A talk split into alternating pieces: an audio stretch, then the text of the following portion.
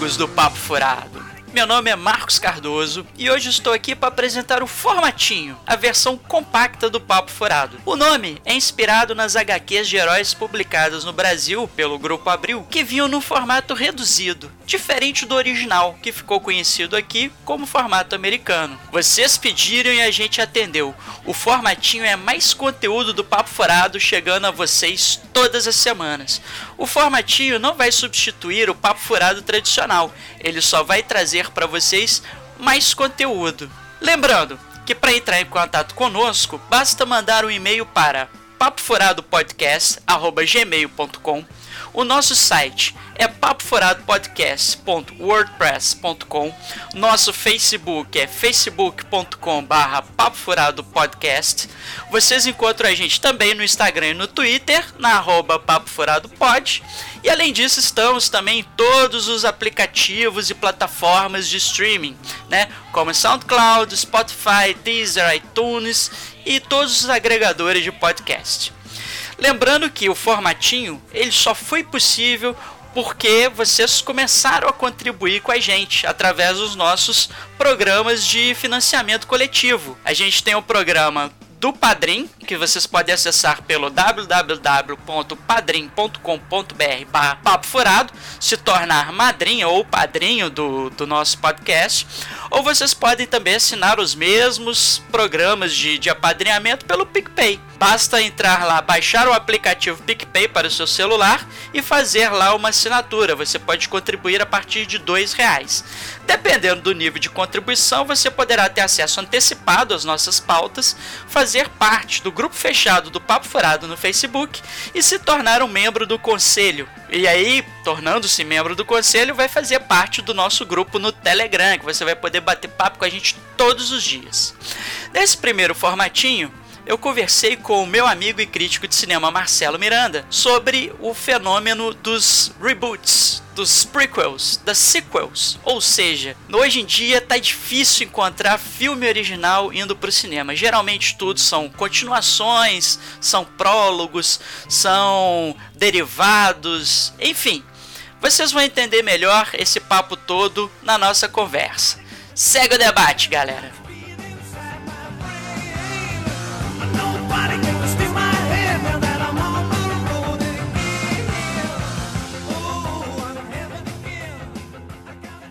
Então, amigos, para iniciar esse primeiro formatinho do Papo Furado, recebo aqui com o maior prazer o meu amigo e crítico de cinema Marcelo Miranda. Marcelo que agora também, além de crítico de cinema e famoso aí nas internets, tem artigo publicado na Folha aí recentemente, né, Marcelo? Ele também tá como host, né, criador, idealizador e host do podcast Saco de Ossos e também do podcast da revista Cinética. Fala um pouquinho pra gente aí, Marcelo, do Saco de Ossos aí, que é o teu projeto pessoal aí nas internets.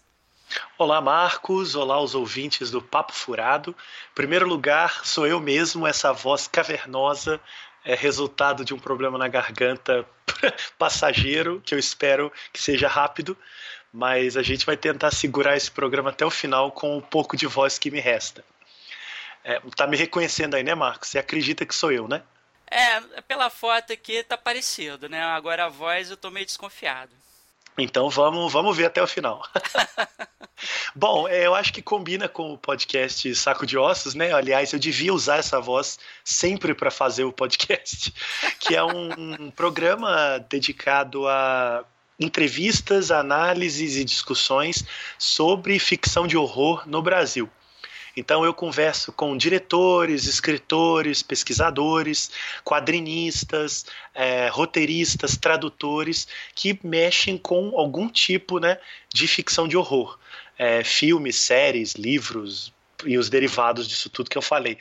Então são bate-papos em que eu repasso a carreira desses profissionais, a relação deles com o horror na, na área onde eles atuam, e a gente sempre conversa um pouco sobre o estado do, da ficção de horror no mundo, né? Na, no cinema, nos, na, nos livros, nos quadrinhos, nas séries e afins. Então eu convido todo mundo aí do Papo Furado os ouvintes a conhecerem o Saco de Ossos.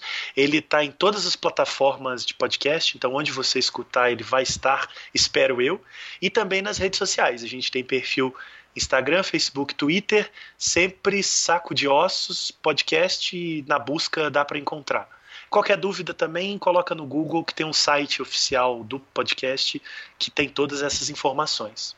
Ah, sim. Aqui a gente vai colocar na descrição do episódio, aí vai ser só clicar nos links aí. Olha, então gastei saldo da minha voz de bobeira aí, ó. pois é, se piorar, culpe o saco de ossos. É verdade. então, Marcelo, te chamei aqui por conta até de uns tweets que você andou fazendo a respeito de que hoje em dia as coisas não acabam mais, né? É, no sentido de que hoje as produções audiovisuais e tal, seja séries, sejam filmes, elas meio que se recusam a morrer. Todo dia a gente está, né, é, se a gente pegar esse ano, por exemplo, a gente teve aí um remake aí de Brinquedo Assassino, né? A gente teve filme dos Vingadores, é, a gente teve. A gente vai ter Rambo 6. Então, assim, parece que as coisas realmente se recusam a morrer. Como num bom filme de horror, né? O, o monstro se recusa a morrer, né? Oh, é louco, é verdade. Então eu te chamei aqui para a gente falar um pouco sobre isso, né? Como é que é essa cultura, né? né? desses produtos, né? De, de mídia em geral que criam essas, né? esses termos que a gente tem se acostumado aí nos últimos tempos, né? É, prequel, né, que seria tipo um prólogo, né, as tradicionais sequências. Né? Antigamente a gente só conhecia sequência, né, mas hoje tem também aquilo que vem antes do, do, do material original, que a gente chama de prequel, né, é, a gente tem o remake, né, que é o fazer de novo, né, igual a gente teve Robocop há uns anos, né, pegou lá o filme do, dos anos 80 e refez o Robocop, tem o reboot, né, que um, uma determinada franquia começa a ficar desgastada, eles iniciam de novo, né, como a gente teve com Homem-Aranha. A gente tem spin-offs, né, então às vezes você pega um personagem que era coadjuvante numa série e resolve fazer uma série só dele, né, como Better Call Saul, né, que é baseado num personagem do Breaking Bad. E mais recentemente até reimaginações, né, é, são obras que não negam o seu material de origem, né? Se inserem meio que naquele universo, mas eles estão meio que contando a mesma história ali, né? Que a gente poderia até dizer assim que é o caso do Jurassic World, né? Ele, ele não nega a existência dos filmes anteriores, mas ele meio que refaz, né? É. Ali os filmes, né? É, ele pega um outro caminho, né? Pega ali uma, uma curvazinha lá do original e, e, vai. E aí essa, essa, essa onda recente, né? muita gente tem reclamado, né? Essa onda recente, Marcelo, você acha que é uma falta de criatividade dos estúdios, né? O que, que você atribui essa, essa onda da gente estar tá vendo tanto material não original sendo produzido? Olha, uma coisa importante aí de cara é até justificar por que, que a gente está falando disso, né? O Marcos fez uma referência aí ao, aos tweets é porque recentemente eu tenho fritado um pouco a cabeça com esse assunto, porque primeiro eu ouvi um podcast da, até da Folha de São Paulo, o Expresso Ilustrada, que discute isso, recomendo aí o pessoal procurar, é, chama O Fim dos Finais, em que alguns jornalistas falam sobre esse fenômeno. E me chamou a atenção, porque era algo que eu já vinha pensando, mas eu não tinha elaborado. Sabe aquela coisa de que sempre tem uma pulga te incomodando toda vez que anunciava um spin-off, uma continuação de uma série que claramente já tinha acabado, tipo Big Little Lies, por exemplo, ou então o esticamento de uma história que também já tinha acabado, como Stranger Things, sempre me incomodava. E aí esse podcast me chamou a atenção para isso como um fenômeno cultural. E em conversas com um pesquisador do Paraná, o Rodolfo Stank, que até já fez duas participações no Saco de Ossos, ele tem um doutorado em Twilight Zone, e ele basicamente estuda o que é chamado de cultura da convergência, que é a partir de um livro do Henry Jenkins, né, um, um pesquisador também, que fala sobre as teias da ficção. A gente provavelmente vai falar um pouco disso no programa. Mas esses dois essas duas coisas, mais essa pulguinha que me incomodava, começaram de fato a me fazer pensar muito nesse assunto. E o Twitter é um ótimo espaço para você compartilhar isso com os amigos, né? Muito mais que no Facebook, aliás. É, sempre tem alguém ali pesquisando esse assunto, que vai ali interagir com você, né? E acaba rolando uma troca legal, né? Isso, e você compartilha ali um pouco esse incômodo, ou enfim, essa, essa coisa que está te, te, te, te, perturbando. Né? E aí eu chego um pouco no, no, no, que você puxou de assunto, né? Assim, o porquê perturba tanto. No meu caso, muito particular, é, e aí eu achei boa sua brincadeira com o cinema de horror, porque no cinema de horror, em, em relação às franquias, a gente está muito acostumado a elas durarem para sempre. Né? Eu acho que eu percebi que isso tinha ido um pouco longe demais quando Jogos Mortais foi concluído, sei lá, se no oitavo ou nono filme, eu não me lembro porque eu parei no quinto. Uh, e aí ele criou um spin-off de si mesmo, né? O, o, o, chamado Jigsaw, que seria uma é uma, uma, é uma continuação, mas não é. Eu não entendi muito bem a proposta do filme, mas é um spin-off de uma franquia que nunca acabou. Né? Então, assim, ele já ele, ele agregou tudo. Ele agregou continuação, ele agregou reboot, spin-off, é, re, reimaginação, tudo. Eu falei, gente, agora até as franquias de horror, ela talvez tenha ultrapassado um limite que a gente não sabia nem que existia esse limite, sabe? Sim, e... sim. Eu, eu noto assim, por exemplo, tem, tem duas séries em que meio que isso me incomodou um pouco, assim, né? Que é, por exemplo, uh, foi Prison Break, né? Que sim, teve sim. um final, assim, é, é, claro, assim, eu já tinha a impressão que Prison Break tinha tido mais temporadas do que ali o, o razoável, né, é fora assim. a primeira, todas, né? É, exatamente, basicamente por aí, quer dizer, a fórmula já tinha sido esticada até um limite, aí acabou, claramente acabou, né? Assim, é, não tinha mais como ir para frente. E, e, eles usaram, né? Tipo um truque que é muito comum em HQs. não vou revelar aqui para não dar spoilers além disso, né? Spoiler do Prison Break, ah, tá liberado. Tá pô. liberado. Eles ressuscitam, é, eles ressuscitam o protagonista. É, ressuscita o protagonista. É, Prison Break, sinceramente. né? E, e, um outro, e um outro que teve também foi o tal do Gilmore Girls, né? Mas, mas eu, eu, noto, Marcelo, que nesses dois casos houve meio que uma participação muito intensa ali do, do fandom, né? Assim, do, é... do, da galera que era fã e queria ver mais e tal, e que pedia mais. Precisamos falar do fandom. Com certeza. É o seguinte, eu acho que você tocou em dois pontos interessantes que é, um, é, um não é tão recente, mas eles fazem parte do mesmo fenômeno, né? Você citou uma série bem, né, não é antiga, mas é relativamente antiga para os padrões de agora, né? O Prison Break ela surgiu no intervalo do 24 horas, que era uma série da Fox de muito sucesso e, e, e, o canal não queria perder o horário, não queria perder o público, então eles criaram uma série que tivesse um ritmo muito similar ao 24 Horas, que era uma série muito intensa, né? De muitos cliffhangers e muita aventura e tal. Sim, sim. E o Prison Break entrou um pouco nesse buraco, era para ser uma série curta, só nas férias do 24 Horas, pegou, né? De fato, a primeira temporada da série é muito legal. É, e eles esticaram a, a temporada para ter aquele padrão ali dos 20 e poucos episódios. E, obviamente, esticaram a série inteira. Ela foi ter mais três temporadas, inacreditáveis três. Acabou, teve um telefilme para poder explicar o que não tinha sido explicado no final. Nossa.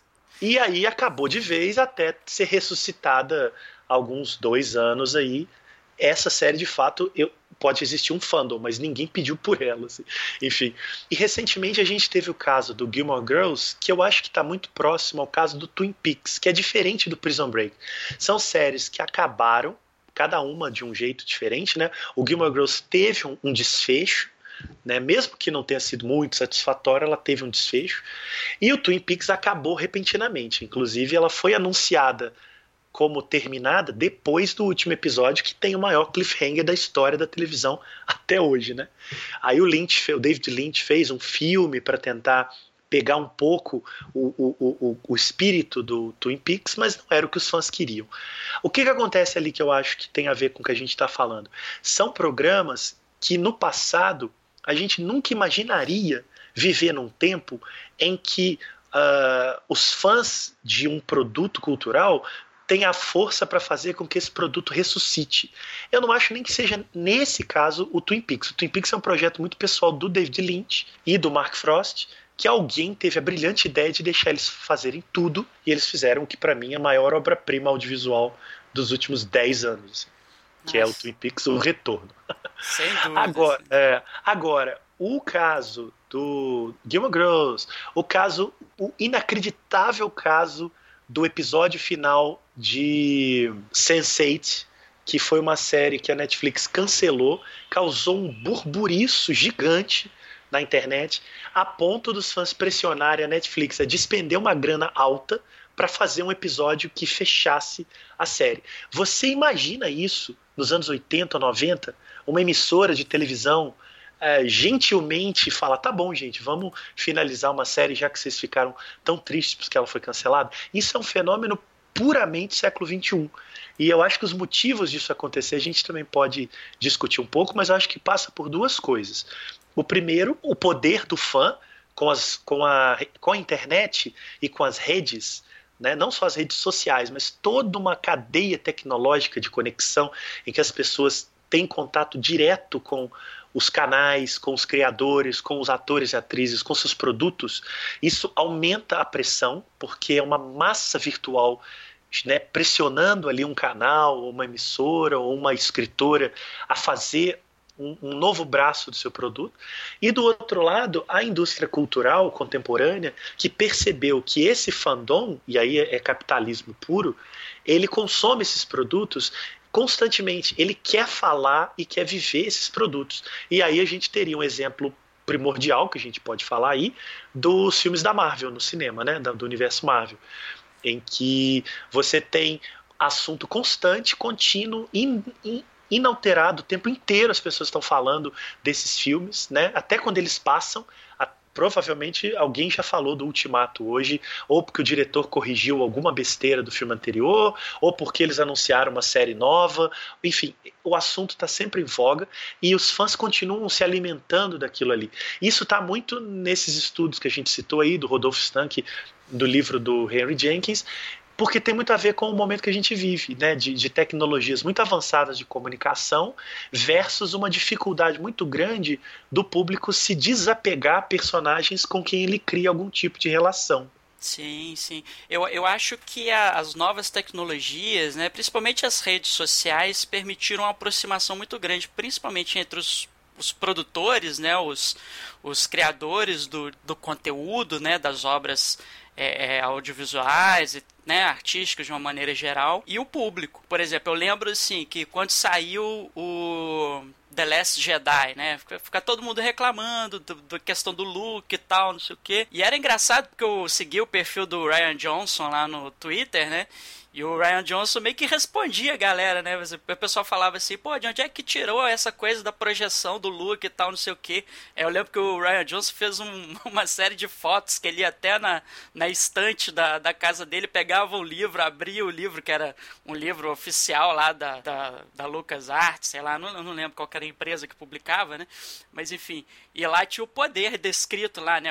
Mestre Jedi tem o poder de projetar a sua imagem a zilhões de anos-luz de distância e tal, não sei o que. Então, quer dizer, ele era claramente o Ryan Johnson respondendo um burburinho ali de internet, de Twitter, né? Que se você pensar, por exemplo, sei lá, o cinema como era produzido 20 anos atrás, era impensável o, o, o, espectador comum poder encher o saco, sei lá, de um Coppola, de um, né, do, do Martin Scorsese, alguma coisa assim. E hoje em dia você tem essa proximidade.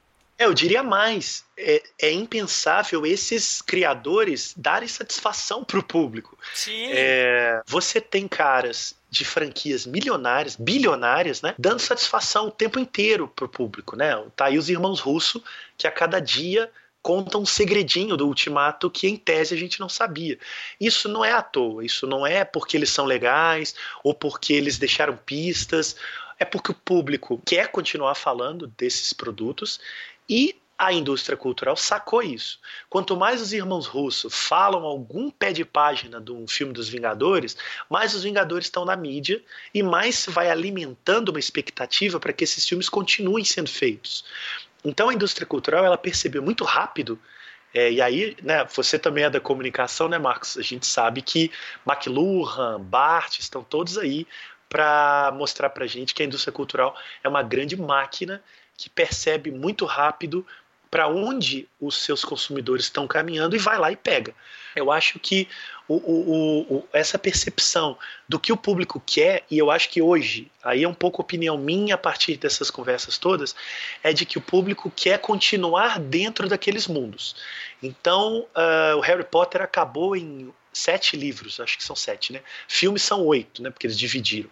Mas não basta que acabe, é preciso fazer uma peça de teatro para mostrar um pouco mais. E aí eles criam uma franquia e essa eu acho realmente inacreditável. Que é uma franquia do Harry Potter sem o Harry Potter. Que é o, o choque de cultura choque até de cultura faz. É ótimo, a definição perfeita. É, o, aliás, o episódio piloto do Choque de Cultura é isso, né? Harry Potter sem Harry Potter. É. Então você tem uma franquia de um personagem que não tem o personagem.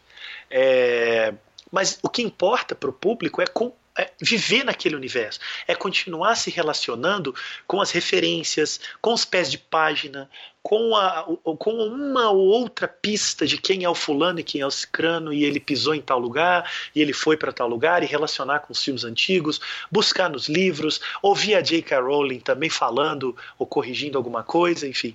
Então eu acho que essa convivência é, nos universos é uma coisa que a indústria está sabendo alimentar sabe? E aí ela não deixa que as coisas acabem. Por exemplo, no caso de séries, é muito importante a gente diferenciar uma série que não acaba de uma série que se recusa a acabar.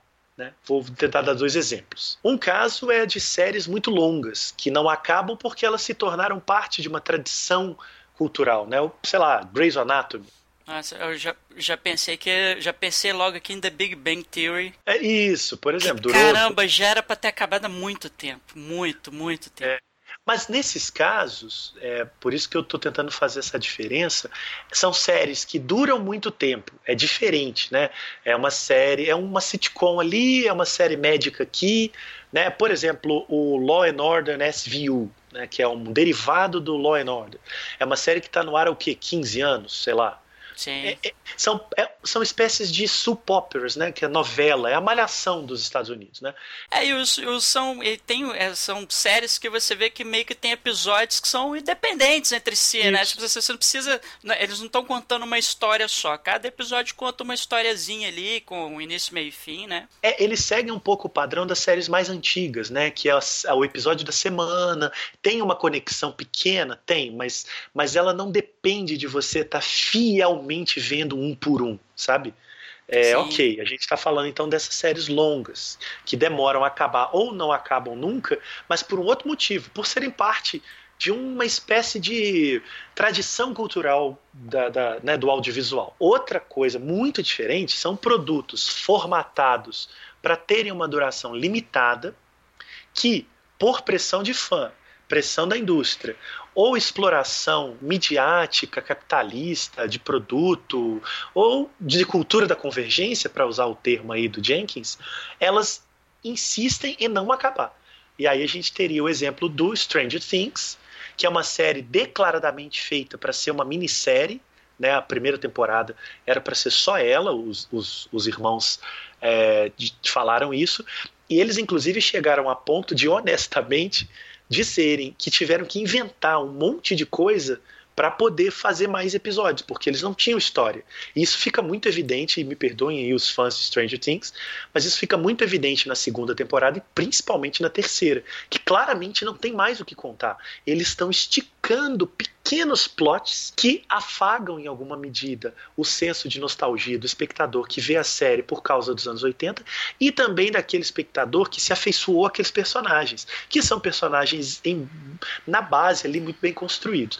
A gente tem outro exemplo também de séries que se negam a acabar quando elas, por exemplo, são adaptações de livros e mesmo assim a emissora resolve continuar, como é o caso do Big Little Lies, que era adaptação de um romance da Liane Moriarty, foi um mega sucesso, premiado, e eles tiveram essa ideia de fazer uma segunda temporada, até acho que com consultoria da autora e tal, Sim. mas era uma temporada para nadar no sucesso da primeira. Sim. E o Handmaid's Tale, né? Eu ia falar dela, é o Handmaid's Tale, né? Que, assim, a segunda temporada já deu uma caída, né? Porque já tinha ultrapassado o material do livro.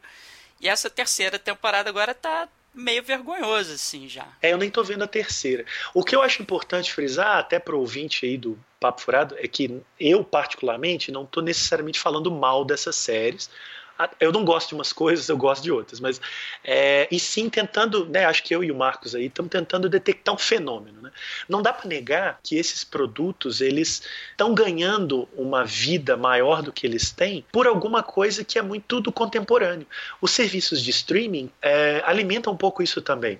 Quando você tem um produto cultural que pode ser visto no tal do binge watching, que é ver de uma vez só, né? Então saiu lá o Stranger Things, o pessoal fica oito horas na frente da televisão vê tudo, ou do computador, ou do celular. Sim, sim. É, é. Tanto, tanto, que os episódios de série originais do Netflix nem tem aquele, né, é, previously, né, o anteriormente, Isso, né? É. Não tem, porque ele já pressupõe que você está assistindo um emendado no outro. Isso, em tese ele dispensa isso.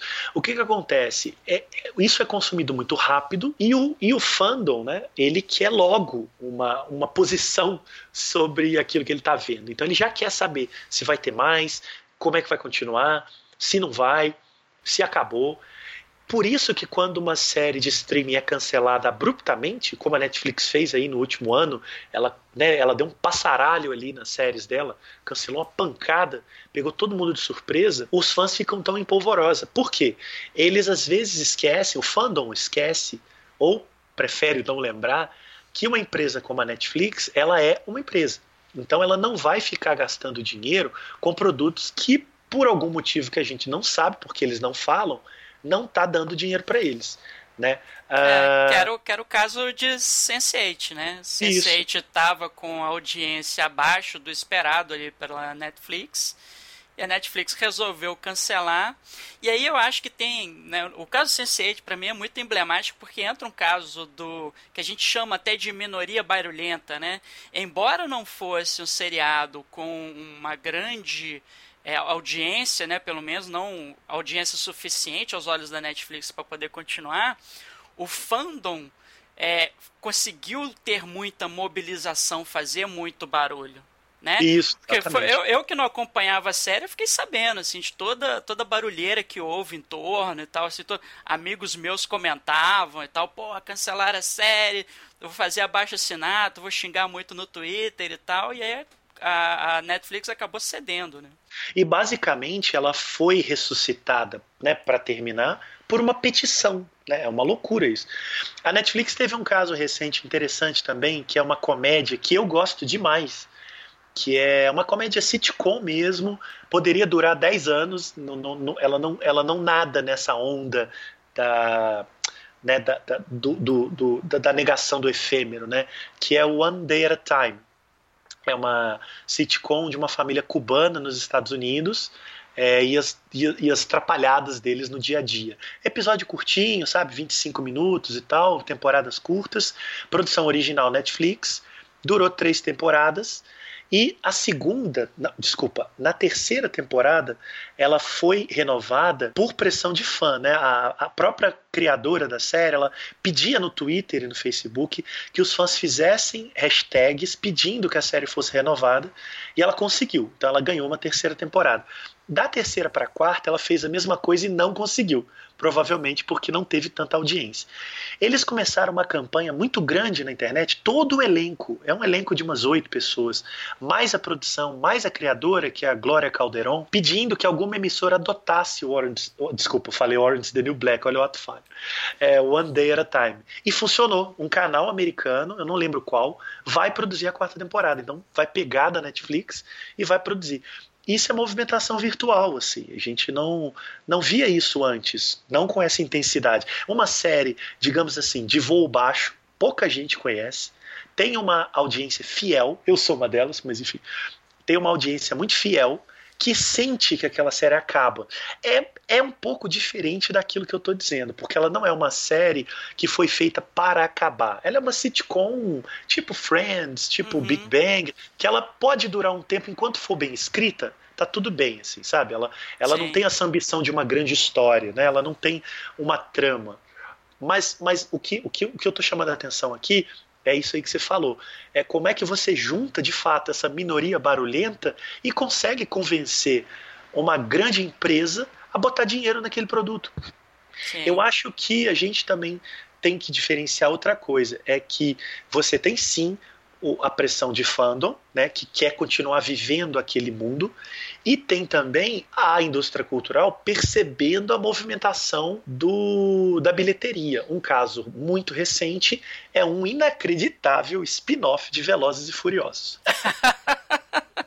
Porque, olha, vou te falar, eu duvido, mas eu tô falando isso de cotovelo, tá, gente? Que exista uma petição pedindo um filme com aqueles personagens, né?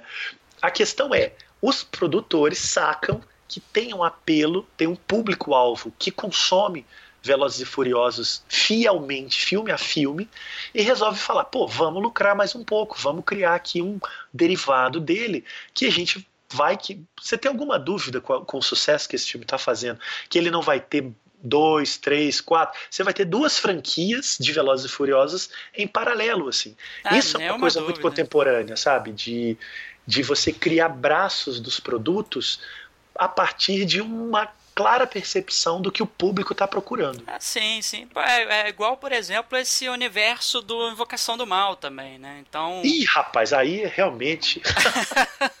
Essa coisa que o James Wan. Aí tem a Annabelle 1, 2, 3, né? Tem Invocação do Mal 1, 2. Aí daqui a pouco acho um outro brinquedo lá que. Teve é a freira. Teve a freira também, né?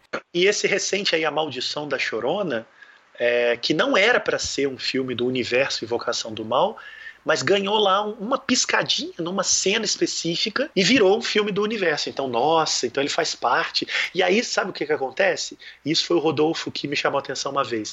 Uh, assim que você anuncia que um determinado produto faz parte de algo maior, todo mundo que gosta daquele produto vai procurar referências a ele nos outros filmes. Resultado, a gente está aqui falando deles, entende? Sim. sim. Isso Não, alimenta. Com é. certeza.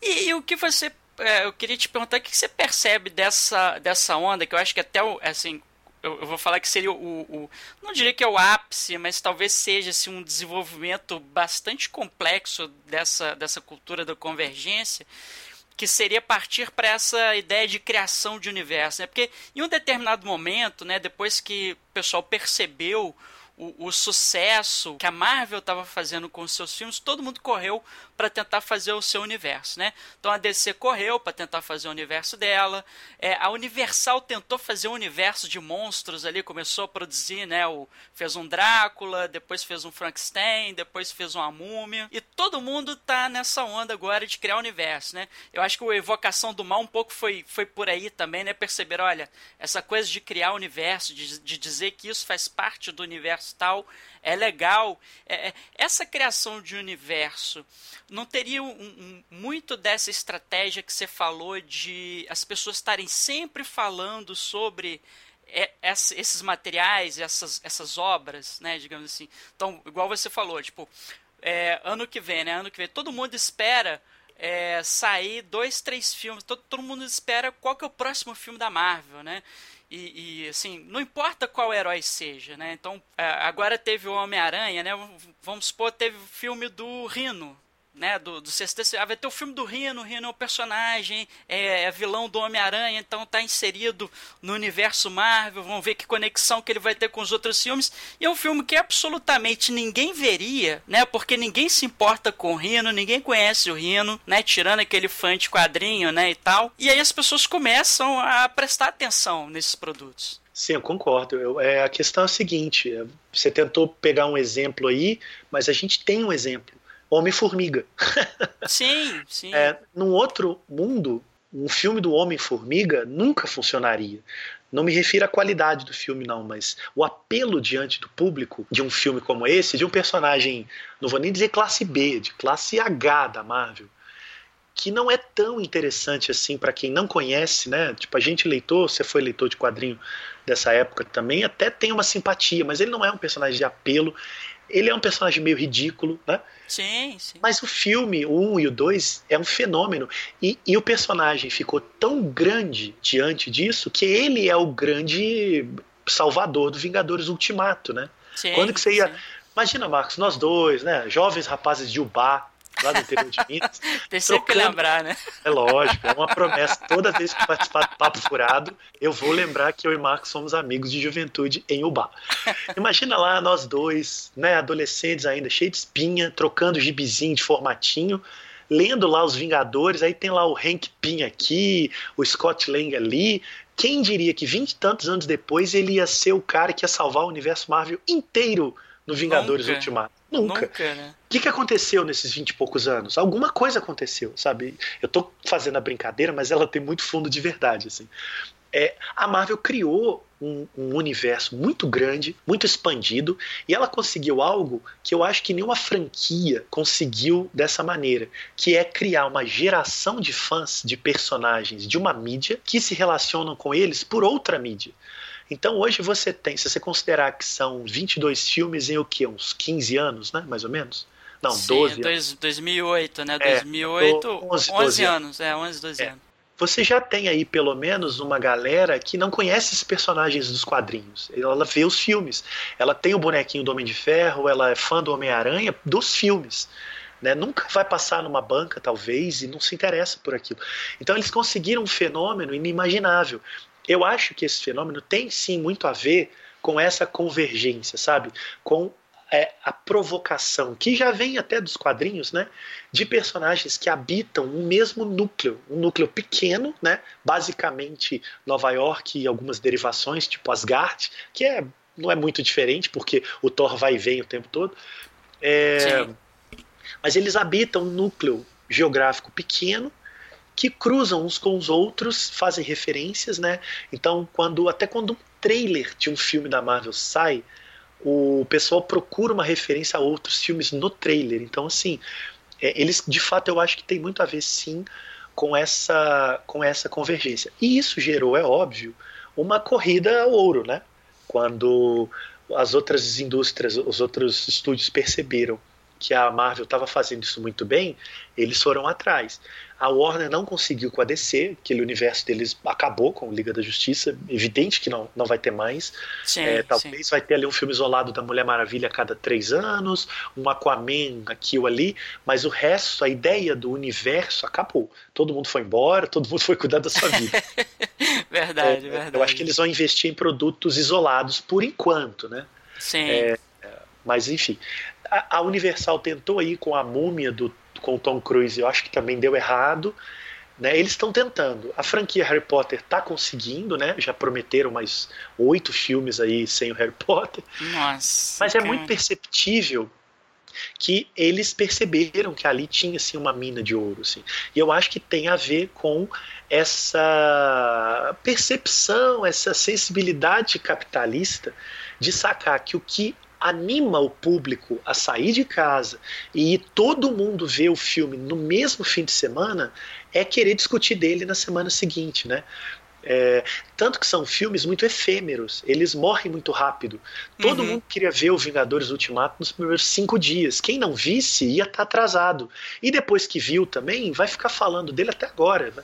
Tem o que? Três, quatro meses e nós estamos falando dele ainda. Vai continuar falando até o próximo filme. Assim. Sim, E aí eu acredito muito que quando você insere, hoje em dia, quando você insere esse diálogo de universos, ele capta a atenção do público muito rápido. Eu vou, para fechar esse raciocínio aqui, eu vou dar um exemplo que tem a ver com o que a gente estava falando do Invocação do Mal. Tá para estrear no Brasil o filme novo do Ari Aster, que é o diretor do Hereditário, um filme de terror. Ah, seu Midsummer, É. né? Isso, um filme de terror bem badalado aí uns dois anos atrás, com a Toni Collette. É, e vai estrear o filme novo dele aí que se adiantou, Midsommar. O Ari Aster, é, ele tá na crista da onda, é um diretor jovem, né, o segundo longa, beleza. Ele deu uma entrevista recente, que eu acho que era lorota, mas enfim, em que ele fala que pode ser que o os dois filmes dele, né, o Midsommar e o Hereditário, façam parte de uma trilogia, caso ele faça um terceiro. Mas pode ser que não. Basicamente, o que, que ele está jogando? Aí vamos, vamos analisar o Ari Aster. Ele está dizendo que ele não tem um terceiro filme ainda, mas talvez ele crie um terceiro filme que se conecte aos outros dois como uma trilogia.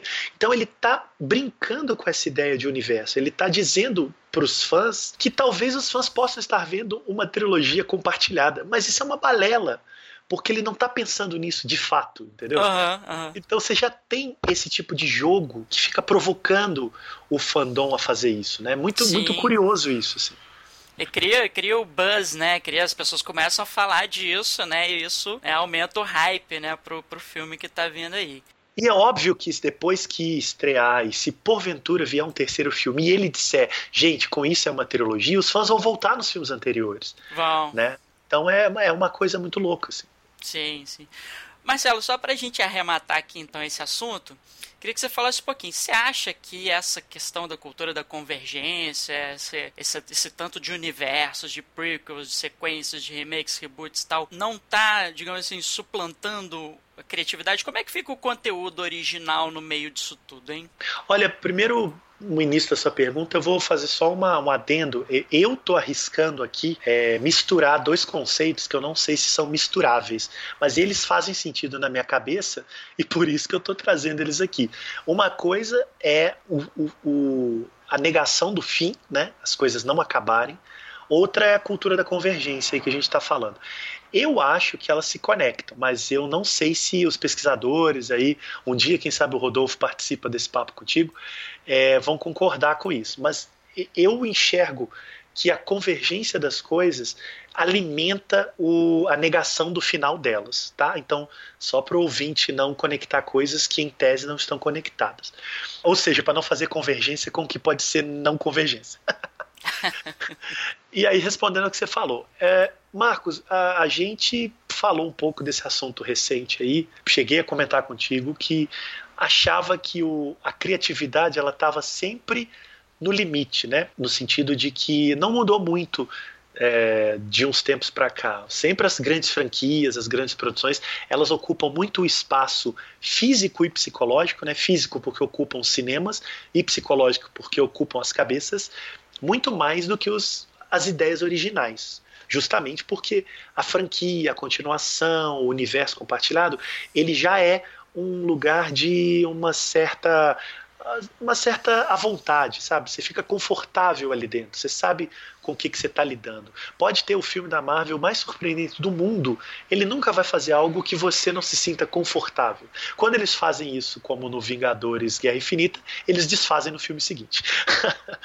Agora, a questão é que eu mudei um pouco esse pensamento de uma semana para cá, porque saiu uma notícia de que eh, eu não vou lembrar os números agora, depois, se você puder até linkar a notícia aí no post, de que as maiores bilheterias desse ano ou dos últimos anos, eu não me lembro, disparadamente são todas ligadas a franquias, né, a marcas conhecidas. É, ah, o... sim, sim. É. Esse, ano, esse ano mesmo, todas as, acho que as cinco maiores bilheterias são todos filmes da Disney. E são, por exemplo, teve o Aladdin, to, todas as que passaram de um bilhão, né? Você teve o Aladdin, que era o live action com Will Smith.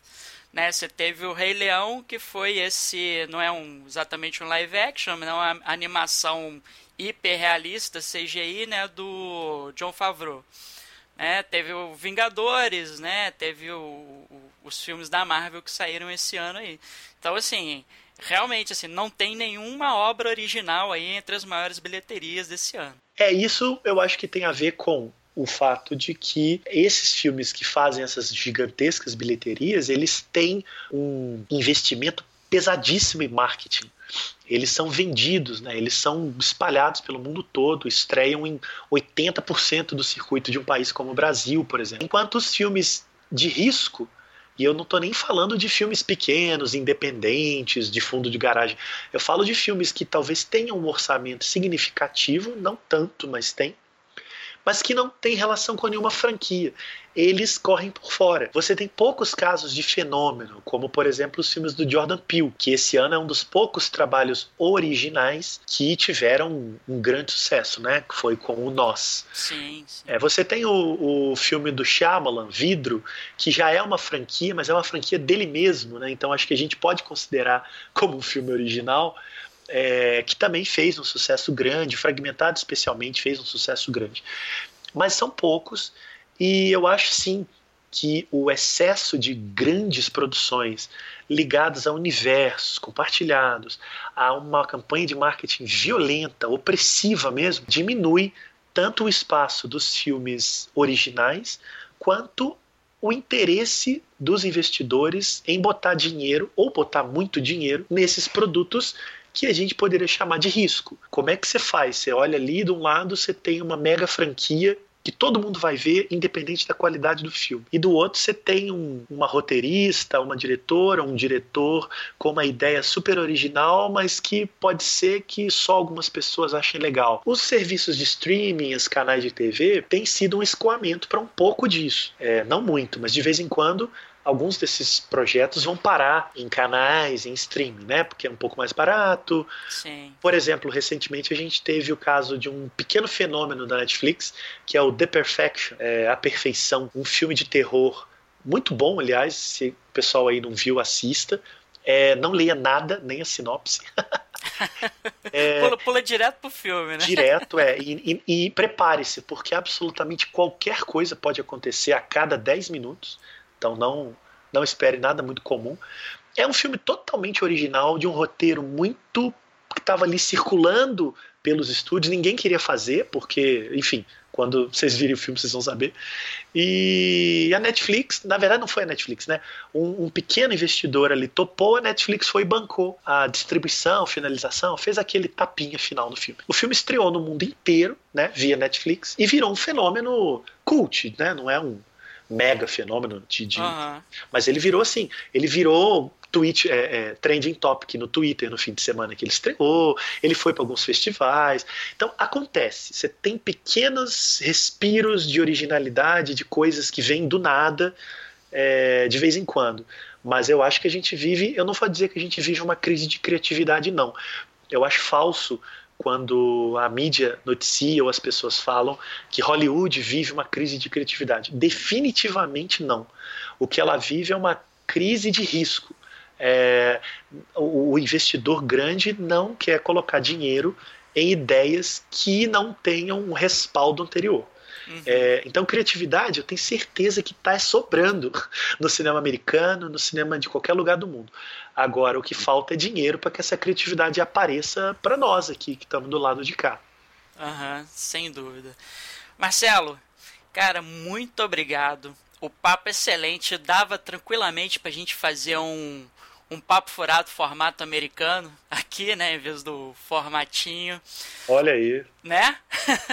É, é, sempre, é, é sempre gostoso, né, conversar sobre isso. Essa, essa é a típica conversa de botequim, né, que a gente fica filosofando, fica, é claro, tudo embasado, né? É bom de Estamos tentando, né? É, a gente tá tentando embasar as coisas aqui. No botequim eu ia falar umas coisas que eu não falei aqui, mas Ah, pra... sim, com certeza. Sem filtro, né? Botequim é sem é... filtro, é bom. Quem sabe a gente não faz um spin-off desse programa que é o Papo Furado no Botequim. seria bem, seria bastante interessante.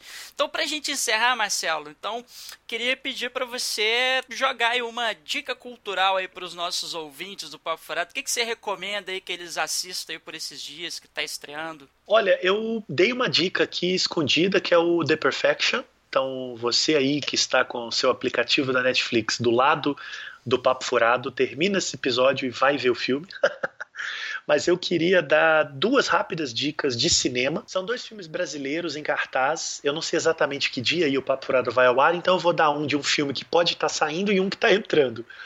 O que está saindo é No Coração do Mundo, um filme do Gabriel Martins e do Maurílio Martins, é, dois diretores de Minas, da cidade de Contagem. É uma mistura de drama com filme de assalto na periferia de Minas Gerais. É um filme maravilhoso, ele daqueles que parece que, que, que os personagens estavam ali o tempo inteiro, e aí um dia você foi lá, viu um pouco da vida deles e, e acreditou naquilo. É uma, é uma história, uma ficção de teia de personagens realmente impressionante. É, eu recomendo muito que quem tiver o filme em cartaz aí nos cinemas vá ver. Veja logo, porque ele não vai durar muito tempo. É um filme independente, filme original, é realmente fora do comum é, especialmente para esse cinema brasileiro que olha para as periferias. Nenhum filme recente faz isso como no Coração do Mundo. Sim. É, eu, eu, falando em burburinho, né? Eu tenho acompanhado o burburinho, a galera tá falando muito bem desse filme aí pelas internets da vida. Sim, ele é. Só o cinema brasileiro da melhor qualidade faria um filme como esse. Então acho que todo mundo devia prestigiar. E o outro é um brasileiro também. Esse é um mega burburinho, porque ele ganhou um prêmio grande, que é o Bacurau, filme pernambucano do Kleber Mendonça Filho e Juliano Dornelles, ele ganhou, ele competiu no Festival de Cannes em maio desse ano e ganhou um prêmio inédito do cinema brasileiro lá, que foi o prêmio do júri, que é uma espécie de terceiro lugar numa competição com 22 filmes. É, e também o prêmio do júri é conhecido por ser o prêmio em que o júri, quando não decide é, totalmente qual é a melhor palma, é, às vezes eles falam, então vamos pegar o prêmio do júri para dar aquilo que a gente quer premiar. Então é um prêmio muito importante, muito mais do que parece. Assim. E, e, é um filme que está sendo comentado no mundo todo. É hoje o filme brasileiro mais comentado no mundo. Ele está em vários festivais, de Munique a Toronto. Grande candidato ao Oscar brasileiro no ano que vem, se o governo brasileiro deixar. É, é a gente sabe, mas não vou nem começar por isso aí, né? É, é. complicado. Aliás, o Kleber, eu acho ele um baita de um diretor, viu? Os Grande outros, cineasta. Os outros dois filmes dele que eu assisti, que foi o Som ao Redor e o Aquários, né? Isso. São dois filmaços. Filmaços. E ele tem uma carreira de curta-metragem imperdível. Podem procurar aí o nome dele, tem vários deles disponíveis gratuitamente. Se for para escolher um, vejam Vinil Verde. Esse é uma obra-prima. E o Bacurau é, vai estrear, tá previsto 29 de agosto, né? Então, se o Papo Furado indo ao ar antes ou depois, fica a data. E eu aproveito para fechar com o Jabá, que eu entrevistei os dois no Saco de Ossos. Então, quem quiser saber um pouco mais, não tem spoilers em nenhum dos programas. É só uma conversa com os dois diretores sobre a relação deles com o cinema de horror, porque Bacurau é um pouco cinema de horror. É... Então, eles falam do filme sem spoilers e bastante da carreira anterior deles na relação com o horror. Eu acho que são, são filmes realmente imperdíveis. Poxa, Marcelo, show de bola, meu amigo. Então é isso, galera. Ficamos por aqui nesse primeiro formatinho do Papo Furado.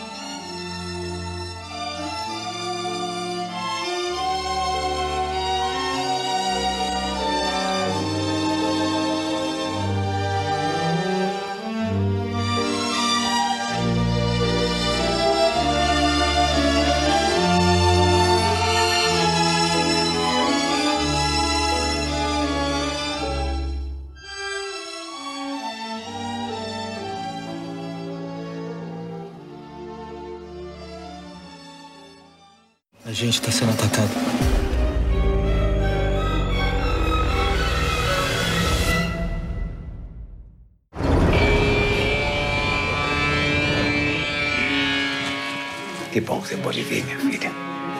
Sua avó. Parece que ela sabia que tudo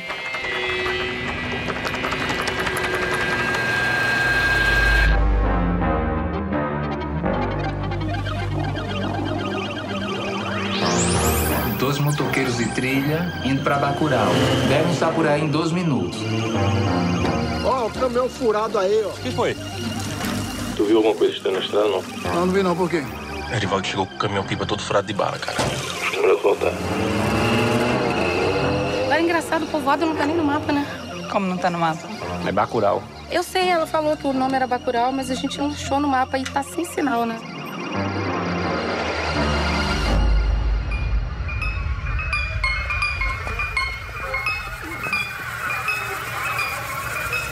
A gente vai morrer.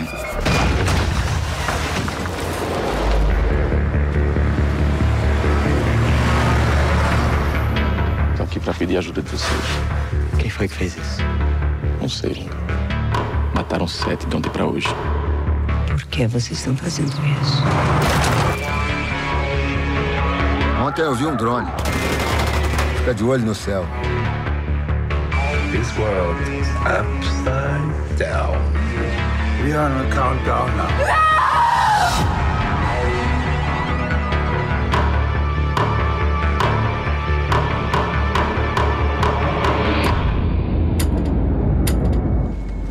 Quem foi que fez isso?